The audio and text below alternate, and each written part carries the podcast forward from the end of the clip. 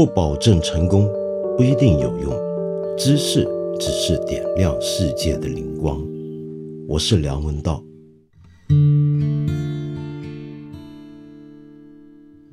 在我看来，恐怕再也没有比这一张照片更能够说明最近中国社会氛围的了。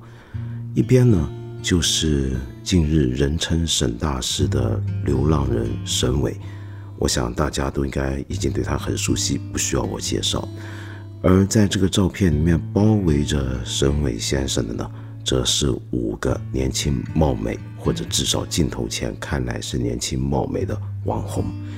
一边是一个大家所说的流浪汉，另一边呢，则是五个流量明星，或者想要追求流量成为明星的女孩子。在最近这一轮包围着沈伟的镜头底下，我还看到更让人觉得无耻，原来真是无下限的场面，就是有这么一位网红跑过去找沈伟，宣称要跟他相亲，要跟他结婚，然后要直播整个相亲跟结婚的过程。没错，沈伟最近很红，呃，我一个多月前呢就曾经看过他的那段小视频。我也觉得非常有趣，对他感到很好奇。没想到一个多月的现在，他已经是人人口中的大师级的人物了。在我看来，沈伟先生呢，其实就是一个读书人。没错，他当然是个读书人。在这里，我指的读书人的意思是他喜欢读书，而且依据他所读到的东西，形成一套对于生活和世界的想法。并且依据这样的想法而忠实的生活着，我很尊敬这样的一个态度。但是他能红多久呢？这种红对他又有没有意义呢？目前看来，对他而言是没有意义的。可是至于他能红多久呢？这么讲吧，你还记得二零一零年的时候曾经有过一个人物叫犀利哥吗？如果你是个年轻的九零后，你可能不记得了；但是八零后、七零后年纪更大的人，恐怕都还记得犀利哥。原名陈国荣的犀利哥呢，当时因为被人拍到一张他的照片，这个照片里面呢，他有一套很酷的呃层叠式的穿搭，再加上他的造型姿态，让人觉得他简直是帅呆了。结果后来呢？他也是成为一时的网红，只不过那时候还没有现在这个概念，也还没有那么多直播，于是很多网友就跑去找他，跟他合照。嗯，那时候跟他合照也不一定为的是要发什么朋友圈，就只是图个乐，希望留个纪念，蹭蹭热度，自己爽了就好而已。后来的犀利哥怎么样？他曾经被一个房地产商找去走秀，呃，据说也拿到了三万多块钱，然后呢？又被一个媒体作为一个新闻专题的报道，把他，呃，送到精神病院，希望帮助他，因为发现他有轻微的精神病。可是后来据说他回到家里面没多久之后就又走出去了。最后一次我听到他的消息是二零一六年的时候，呃，有记者采访到他的弟弟，他的弟弟说：“对我哥哥是又走了，又找不着了。”有一阵子呢，我还会去找他，跟他抽烟聊天。但现在不知道他上哪了。可是他的弟弟认为，他的哥哥一点都不是大家所说的精神病患。他认为他哥哥只是看穿了世道，也许流浪才是哥哥想要的生活吧。这么说起来，我们就碰到一个很有趣的题目了：到底流浪是不是一种人可以选择的生活方式呢？从沈大师的经验看来，那是的，那的确就是他的选择的生活方式。但为什么我们总觉得这些人所谓街头流浪汉是有精神问题呢？是这样的，我们一般看待在街头上露宿的人呢，有两种态度，要不然就是认为他一定是生活所迫，被压迫到最底层了，所以才被迫露宿街头。另外一种呢，就是认为他是有选择的去露宿街头，而有选择这种选择是不正常的，所以这个人多半也是不正常的。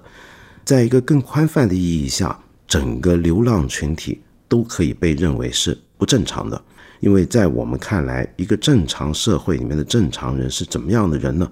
第一，他有地方住，绝对不会选择流入街头；第二，一个正常的人在这个社会里面，应该是有工作，可以维持自己起码的生活，又或者呢，有一个家人或者亲友的一个网络，能够支持他，不要跌出一个支持生活的最低安全网之外。在更多情况下呢，世界上大部分国家。可能都会有一套救助系统，使得一个人就算真走到这一步，也还是有最后一个吊绳能够把他拦住，不必把他跌到街头的深渊去。但是这样的想法到底立不立得住脚呢？我想来谈一谈这件事。首先，我一直不是很喜欢“流浪汉”这样的一个字眼，因为流浪呢，相对于固定的居住啊，那么当然是没有错的。可是问题是什么叫流浪？流浪指的是他每天居无定所吗？我们常常一讲到流浪汉，就配上这四个词“居无定所”。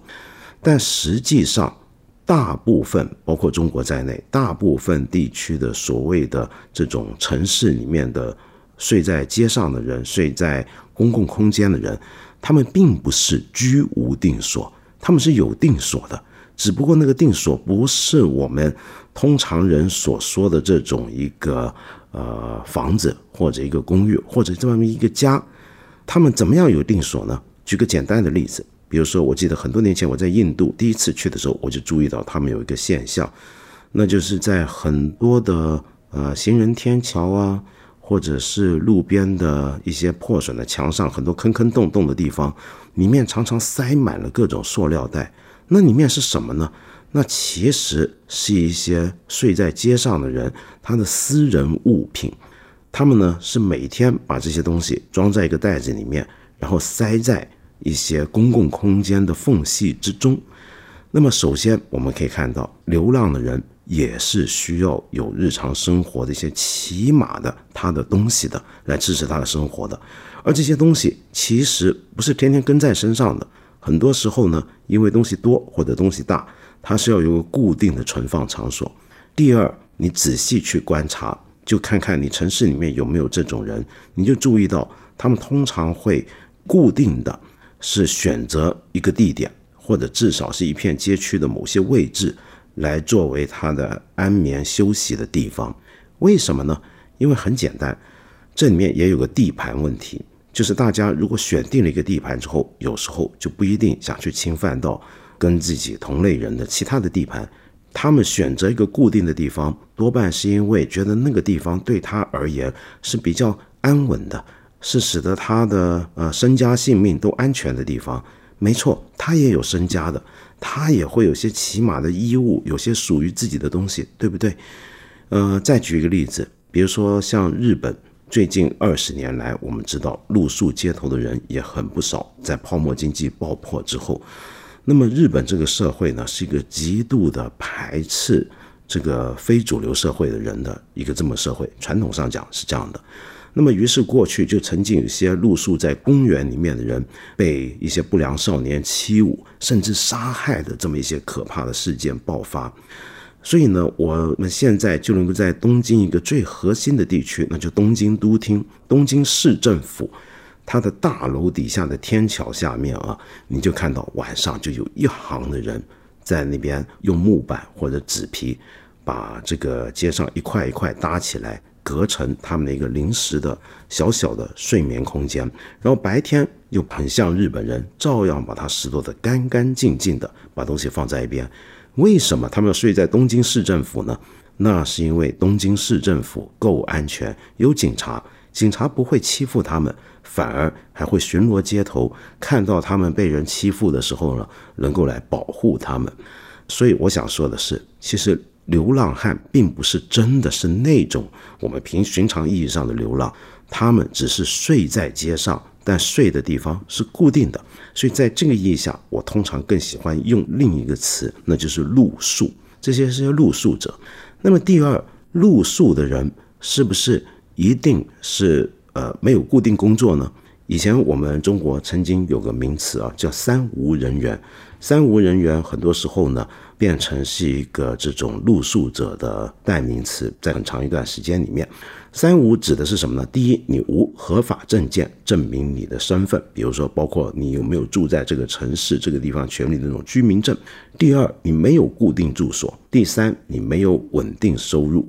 OK，我们来讲稳定收入这一点。其实全世界各地有很多露宿的人，他们是有收入的。这个收入不一定像大家所以为的是乞讨，他很有可能也有一个相当正经的一个工作，只不过那个工作的收入不一定很高而已。那么还有一些人呢，他可能是没有稳定收入，但是他也是有工作，因为他工作的方式是打零工。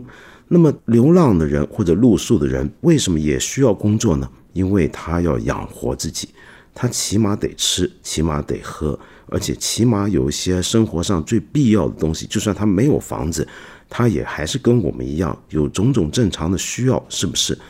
那么，在这个情况底下，他们在街上能够找到什么样的工作呢？这就让我想起来，英国有一份很有名的街头。贩卖的一份杂志叫做《Big Issue》，我想很多去过英国的人都会注意到，呃，你在伦敦的街头啊，几个英国很多地方街头都会看到一些露宿者，他们穿着一套特定的背心制服，然后手上呢每个星期就拿着一大叠的那个印刷的稍微比较粗糙的杂志。在街头发不是发，其实要你给他钱去买这个杂志。这个《Big Issue》呢，现在已经是一个红遍全球的一个杂志了，全世界四大洲都有发行。呃，有一个中文版是在台湾发行的，叫《大志》。那这个《冰一所是什么样的一个报纸杂志呢？其实它跟我们正常的杂志几乎是一模一样，里面呢也包含了各种社会政治议题，也有一些生活方式的讨论等等等等。它最特别的地方就是它是一个 NGO，是一个 NPO 组织办的。NGO 就是非政府，NPO 就是 Non-for-Profit Organization，也是非牟利的一个组织。这是一个基金会。这个基金会为什么要办这份东西呢？是这样的。他希望透过这个杂志在街头贩卖，专门请露宿的人去卖它，然后在这里面筹到的钱，卖回来的钱就分一半，除了这个基金运作或者这个杂志编采、印刷等等之外的，全部都交给这些露宿街头的人，让他们透过这份杂志能够有一个起码的收入。那么，所以这个杂志呢，曾经一度非常红火，现在其实也还不赖。然后呢，他们这个基金会还会提供各种的训练，教导这些露宿者怎么去卖杂志，然后也有相应的行为守则，规定他跟人家买卖的时候、交往的时候要有什么样的行为规则。然后第三，当然就是要配上他们那个特殊的背心，以及带一个证件。而这个基金会后来呢，还发展到就是为这些英国的露宿者要提供他们的健康服务啊、住房的咨询啊、个人财务的规划等等等等。那没错，为什么要有住房咨询呢？他们不是住在街上吗？可是事实上，真有很多住在街上的人，并不是像省委那样子是自己自愿的选择，他们很可能真的是被迫。你就拿英国这几年来讲吧，英国接触二零一零到一七年呢。这个露宿街头的人不断创下新高，越来越多的人露宿街头，为什么呢？其实你也很容易理解，因为这几年，特别是在伦敦啊，英国的各种的房价是不断的飙升，很多人其实负担不起一个租金，那他怎么办？那么要靠政府的安全网吗？但是英国这几年的政府的安全网又不断的在收窄，所以他们实在是没有办法。那么在这里面呢，有一些例子是很有趣的。比如说，如果你去伦敦的话，可能会看音乐剧。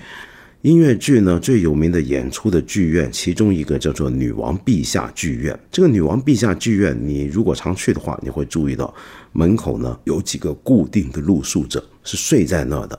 那么这个剧院呢也没赶他们，但白天人家看戏进来的时候，他们就也自己走开，晚上就回来睡。那那些人是什么人呢？住在剧院门口。后来有人发现，原来他们都是音乐剧发烧友。其中有个女孩子呢，甚至曾经是学过这一行的，但是找不到这一行的工作。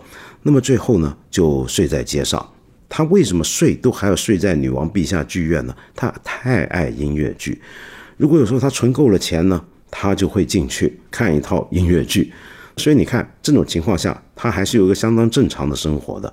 然后呢，另外一个有趣的例子啊，这个例子就是一个自我选择要露宿街头的例子，就是有这么一个人叫大卫·福塞尔。这个大卫·福塞尔呢，他原来在英国一个伦敦以外的一个地区，他们家呢遇到附近洪水爆发，水灾淹了。那么后来呢，淹坏了这个房子要修复嘛，对不对？修复之后，他就背了一身债，最后还不起来这个债，所以他房子就等于给人收了。正好那时候他双亲又故世了，所以呢他就很不高兴，他想做些让自己快乐的事。什么事情能够让他快乐呢？那就是他想起来自己很爱电影，而在这些事故发生之前，他其实已经拍了一个极端低成本的一个恐怖片，那么只是后期还没做，然后他就带着一个 U 盘放着这个电影，坐一个单程的火车到了伦敦去，然后在伦敦呢就在市中心的一个住宅区楼下在里面睡了下来。那么后来他跟人家说他很高兴。因为那个地方的人也不赶他，居民对他也还算很好。那他呢，也跟住在街上的几个朋友呢，都会尽量维持那个地方的干净。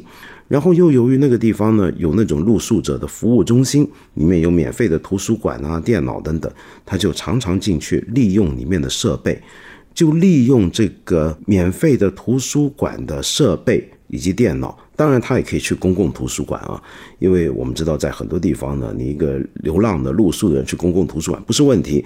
比如说，我还记得很多年前，我第一次去加州的大学的伯克莱分校，那么这么一个有名的学风自由而反叛的学校，我就震惊了。震惊在什么地方？我在他大学的图书馆看到一个，一看一闻走过来，你就知道他是露宿街头的人。他走进学校的图书馆。没有人拦他，他进去干嘛呢？他进去看书。然后，呃，因为这个大学图书馆为什么要让他进去呢？因为大学图书馆是拿国家公帑或者政府公帑办的学校，所以他当然要开放给所有人。而所有的公民，包括什么呢？包括露宿街头的人，难道人家不是公民吗？所以就有一些露宿者会，当年我看到情况这样，不知道现在怎么样，会进加大伯克莱的分校的图书馆去读书、去看书。而我刚才说的这个大卫·福塞尔呢，他不止看书，他还利用这个电脑，把他的那部之前拍的电影做好了后期啊，做好了音效、剪接、调色等等等等都做好了，然后呢，居然就真的搞成了一部电影。这个电影呢叫做《Misty Demon Killer》。那么这个电影呢，其实怎么讲呢？我还看过，你也可以去找来看看啊。Vimeo 上面有，是要付费去买的。呃，二零一七年拍好，去年发行。那这是一个极端低成本的一个恐怖片，呃，里面充满了各种我们会觉得让人很搞笑的镜头，很有恶趣味，就是那种大家说的那种 cult movie 的那种感觉啊。然后这个电影呢就很轰动，很受注意，因为居然是一个呃露宿者拍成的电影。那他这个电影上映的时候，他已经五十二岁了，人家就问他。说这个，那你过去几年你是故意露宿的吗？他还真的是故意露宿。为什么？他要想办法就省下租房子的钱来弄好这部电影。因为刚才不是说了吗？他家没有了之后，父母亲去世之后，他想干些让自己快乐的事儿，而让他快乐的事就是完成这个电影梦。好，电影拍完了。也有点收入了，他下一步就觉得，哎，我该有个地方住了。但是他想住在伦敦的运河上，弄一个便宜的小船，那么住起来。后这么说起来，我们就会觉得，哦，这个原来露宿的人是有各种各样的形态的，他绝对不是我们用一个狭隘的一个典型的偏见就能够囊括所有的露宿的人的。在街头露宿的人里面有犀利哥这样的人物。有沈维这样的人物，有刚才我说的这个大卫·福塞尔这样的人物，还有各种各样的人，是不是？那我们怎么能够用个简单的类型去囊括他们呢？而他们要睡在街上，也是出于各种不同的理由和原因。有一些呢，就是刚才我说的，是基于一种个人的选择，他把露宿当成生活方式；也有些人真的是没有选择的情况下而露宿。用我自己的一个亲身经验来看啊，曾经有段时间我很关心香港的露宿者，我曾经写过一些东西。那我晚上呢也去他们常常露宿的地方去看他们的情况，还认识了一些露宿者。呃，今天香港的露宿的人数是有一千五百人左右。那么他们就跟我刚才描述的情况是有固定的居住的地方的。那为什么他们要露宿呢？理由其实也很简单，就是因为在香港房价实在太贵了，你真的很难找到一个足以向自己谋到一个能片瓦之地遮顶的一个地方。呃，找到一份体面的工作，维持这样生活是很困难的。对很多人来讲，他真的做不到，他没有办法。那么，我们不是说香港有公共房屋吗？有那种政府的廉租房吗？或者政府是有救助体系吗？是有的。可是问题是，他要排队，那排太久，他实在等不上。那还有没有别的选择呢？有的，比如说这些露宿者通常都有零工。他其实呢，用他的钱大概可以找到一种可以拿来租的地方，那就是香港有名的龙屋或者汤房，是一种环境极度恶劣、夏天非常热、非常挤的，就是我们过去老式的那种呃绿皮车里面的硬卧一样，有三层睡铺的，甚至是像笼子一样的地方，所以叫龙屋。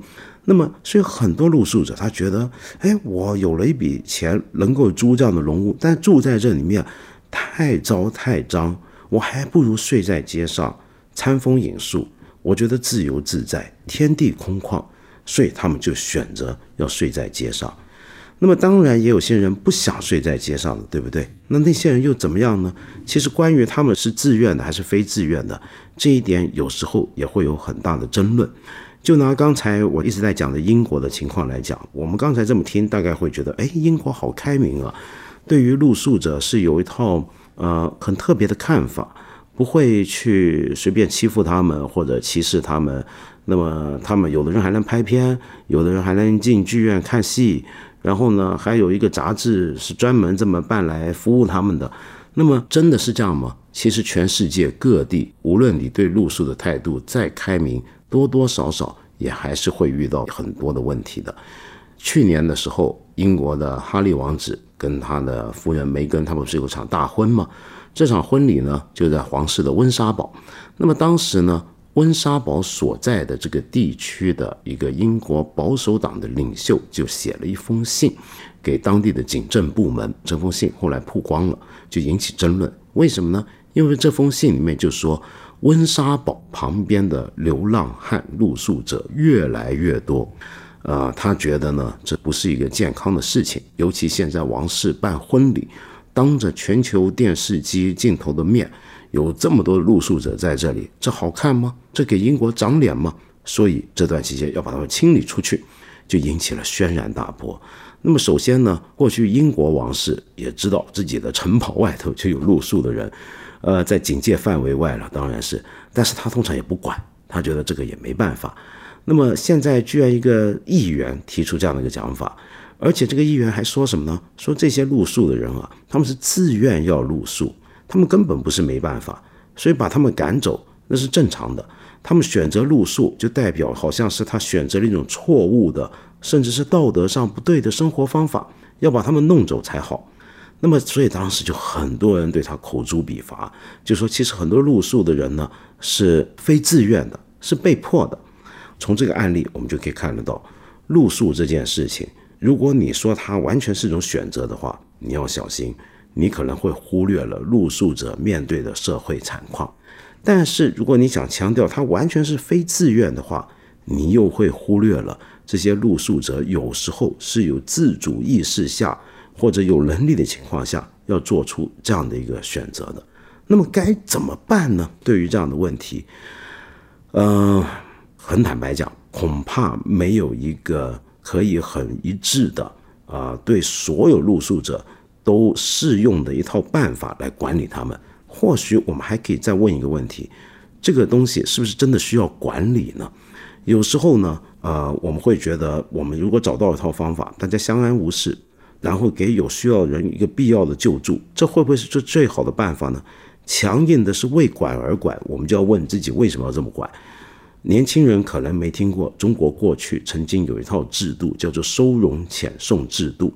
自从二零零三年的孙志刚案之后，就被废除掉了。这套制度呢，当时主要是用来可以对待街上的乞讨人，或者是流浪汉或者露宿者的一套办法。它针对的就是刚才我说的那种三无人员。那么主要呢，就是在街上或者在路边碰到这种人的时候。那么地方呢，就可以把他们抓起来，带走到收容所，然后呢，把他遣送回原籍。那整套做法基本上是没有任何社会福利或救助色彩，只是为了控制人流，维护我们的户籍制度。但是孙志刚案出现之后，这个办法就被废除了。现在有个另一套办法，叫《城市生活无着的流浪乞讨人员救助管理办法》，名字比较长。但意思就好多了，是真的从一个社会救助的角度出发来协助他们。但是很多露宿的人，我觉得他们现在面对的其中一个问题，除了是社会应该用什么样的处理方式来解决他们的问题，来协助他们之外，很多时候还牵涉到我们具体的每一个人对于他们的看法和态度。我知道很多人会觉得我不现实。觉得哎呀，这些露宿的人很多时候是有问题的人，是有精神病的人，或者说不定过去吸毒啊，或者怎么样，我们很容易把他们想象成跟各种的罪恶、可怕的东西连接在一起。其实我们却忽略了，他们往往才是各种罪恶发生的时候的首要受害者。他们在街头是欠缺保护的，难怪有一些露宿者，我亲眼见过，他觉得。跟我们很多平常人正常的这个所谓社会，实在没有太多交集。他是被挤到一个很狭小的社会的角落里面，没有人会看到他，他也不一定那么愿意被人看到。跟人的往来太困难了。你别说像香港那样的一个地方，政府提供的救助其实是不足够的，提供的资源也都不足够的。但是有资源的时候呢，就想办法在那些天桥底下呢。弄一些很尖的石桩，让他们没地方睡。基本上想的就是怎么清理掉他们，而不是帮助他们。那这个时候你说他能怎么样？我见过这么一个例子：有一天晚上，我跟着一个人回到他常常住的一个角落。嗯，他养了一只狗，没错，他露宿，但他也养狗。他就带着那只狗，然后晚上在街头，冬天很冷，他躺在街上那个纸皮上面。揭起他的被子，挤成的纸板，然后就拍拍他搭出来的那个床铺，然后那只狗就很乖的钻进被窝，一人一狗互相取暖于这个城市角落的深夜街头。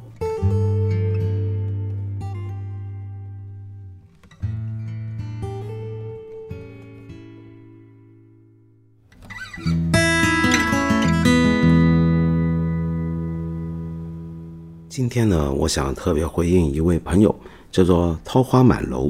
呃，你跟我这么讲啊，你说梁兄，我现在正在香港读研哟。你在香港读研，说不定我们能在香港碰到。然后你说到呢，你这个读研啊，算是迷途知返。为什么呢？当年你大学毕业的时候，由于家里面人呢有好几个老师，所以都建议你继续读下去，将来当老师。可那个时候啊，你就只向往着经济独立。工作几年之后，发现挣钱。不能够让你得到更多的快乐，当然了，你就说也没赚到什么钱，糊口罢了，所以决定辞掉工作，继续学习。那么最近呢，开始找工作，你就说你平时不是很善于社交，可即便如此，还有三个同学就一起跟你可能学当老师的同学吧，加入了保险公司。这件事情让你很困惑、迷茫，甚至愤怒。你说你知道自己没有资格评价他们的价值观，也没有远大的志向。但是你们平时上课的时候讨论的是伦理、教育、灵性，怎么能一回头就去卖保险了呢？然后你还说君子爱财，取之有道啊。然后你最后的感慨就是，你已经不知道该怎么评价这件事儿了。我怎么看？我我这么讲，希望您别介意啊，桃花满楼兄。嗯，第一呢，就是呃，你自己也是过来人，你是工作好几年之后。又回去学校念书的，那么你当年向往的是经济独立，那么现在，如果你有同学向往的也是经济独立，而去工作找一份是让他们能够觉得自己尽快实现经济独立的工作，而不是普通的当个老师，你觉得他们跟你当年有很大的分别吗？还是说你觉得你是个过来人了，知道当年的选择是错了，所以可以觉得他们有问题呢？第二，呃，我不知道你自己有没有买保险啊？假如你有买保险的话，那问题就来了。我常常讲，一个吃肉的人是没有资格去谴责屠夫这种行业血腥残忍的。那你就干脆不要买保险嘛。OK，也许你还真的没有买保险啊。但是我想回过头来讲更重要的问题，就人家去卖保险，为什么就不是君子爱财取之有道呢？人家去偷去抢了吗？为什么你对保险这个行业有这么深的仇视跟偏见呢？我知道今天社会上面很多人对于卖保险的人也是有固定的人格类型的偏见的，觉得他们平常跟你混交情什么都是混的，他真正的目的是要推销一份保险给你。